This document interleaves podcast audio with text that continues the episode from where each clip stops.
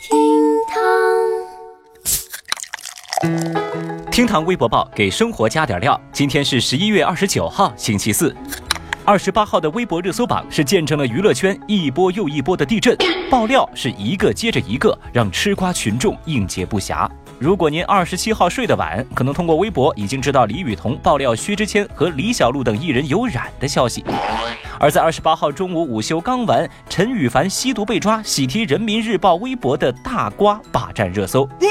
下午茶歇之后，蒋劲夫涉嫌家暴事件的最新爆料又引爆了微博舆论。而当大家准备打卡下班，又发现薛之谦发长微博称要起诉李雨桐。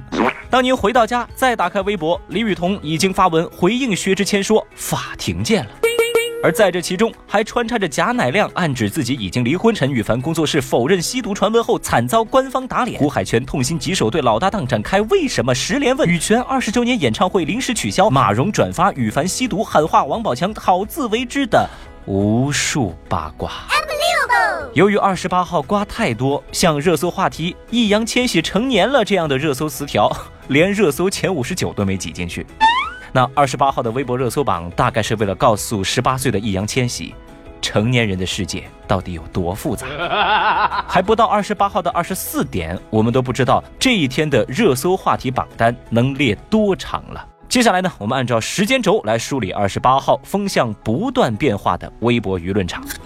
在二十七号晚间，薛之谦前女友李雨桐在微博爆料薛之谦和李小璐有染。在二十八号一早，正当吃瓜群众坐等实锤、强势围观的时候，李雨桐又删除相关博文。同时，无辜的贾乃亮又发文说自己一个人很好，请网友别再打扰。被网友猜测是暗示已经和李小璐离婚。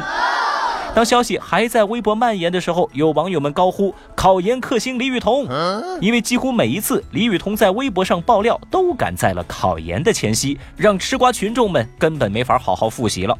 而在二十八号的午间，微博上又传出消息说，歌手陈羽凡因吸毒被抓，惊呆众网友。紧接着，陈羽凡的工作室官微发文否认这一消息，并说有人造谣。但是，仅仅在两个小时之后，人民日报官微发布消息，证实陈羽凡因吸毒被抓，实力打脸陈羽凡工作室。此时啊，微博舆论已是一片哗然，而他的老搭档胡海泉就此事在微博上发文：“为什么十连问？”被微博网友们评价为求生欲太强啊。而陈羽凡工作室也悄悄删除此前的辟谣声明，立即发出一份道歉声明。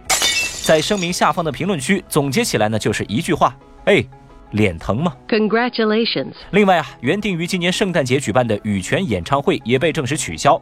而由于演唱会是小米赞助的，不少网友也发文表示心疼小米一秒钟啊。在这一番微博舆论的喧嚣当中，共青团中央的博文也引起不少人的共鸣。共青团中央发文表示，对吸毒零容忍。当然啊，在这中间呢，有个叫马蓉的人也转发了陈羽凡吸毒事件的微博，并且喊话王宝强，叫他好自为之。咦，等等，马蓉这是什么操作啊？好吧。正在陈羽凡吸毒事件占据着热搜中心话题的时候，关于蒋劲夫家暴的事件最新进展再次引爆微博舆论。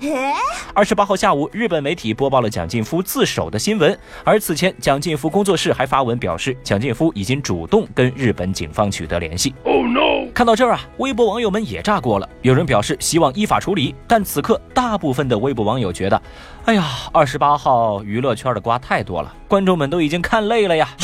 这微博上关于娱乐圈的新瓜是一个接一个的砸过来，网友们左右开瓜，讨论的不亦乐乎。小雨呢，终于趁着下午茶歇时间歇了口气。哎呀，不得不说，二十八号微博舆论场关于娱乐圈的八卦可谓是剧情精彩，内容扎实，让人目不暇接，无心工作呀。哇！但是，如果你以为这就完了，只能说你是 too young too naive。What？在二十八号的下班时间，薛之谦发微博否认李雨桐对他骗钱骗婚的指控，并且表示将起诉李雨桐。再后来啊，李雨桐回应表示对自己的言论负责，法庭见吧。其实，这个时候刚刚到家的小雨已经崩溃了。我的天哪，我是不是又要加班了呀？说回来啊，二十八号所有人都不容易，小雨尤其心疼微博的程序员。二十八号，微博的服务器扛过了易烊千玺十八岁的生日，李雨桐的爆料和删博，陈羽凡的吸毒，贾乃亮的发声，陈羽凡的辟谣和被打脸，蒋劲夫被捕，胡海泉发博，薛之谦发声，陈羽凡公司致歉，李雨桐回应薛之谦。新闻频出的背后啊，网友或是幸灾乐祸、戏谑调侃，或是义愤填膺、怒骂出轨者。今天呢，小雨真的没有力气再跟您回顾二十八号微博热搜榜的其他情况了。小雨只想说一句话：各位，你们开心就好。厅堂微博报，下期节目接着聊。本节目由喜马拉雅 FM 独家播出。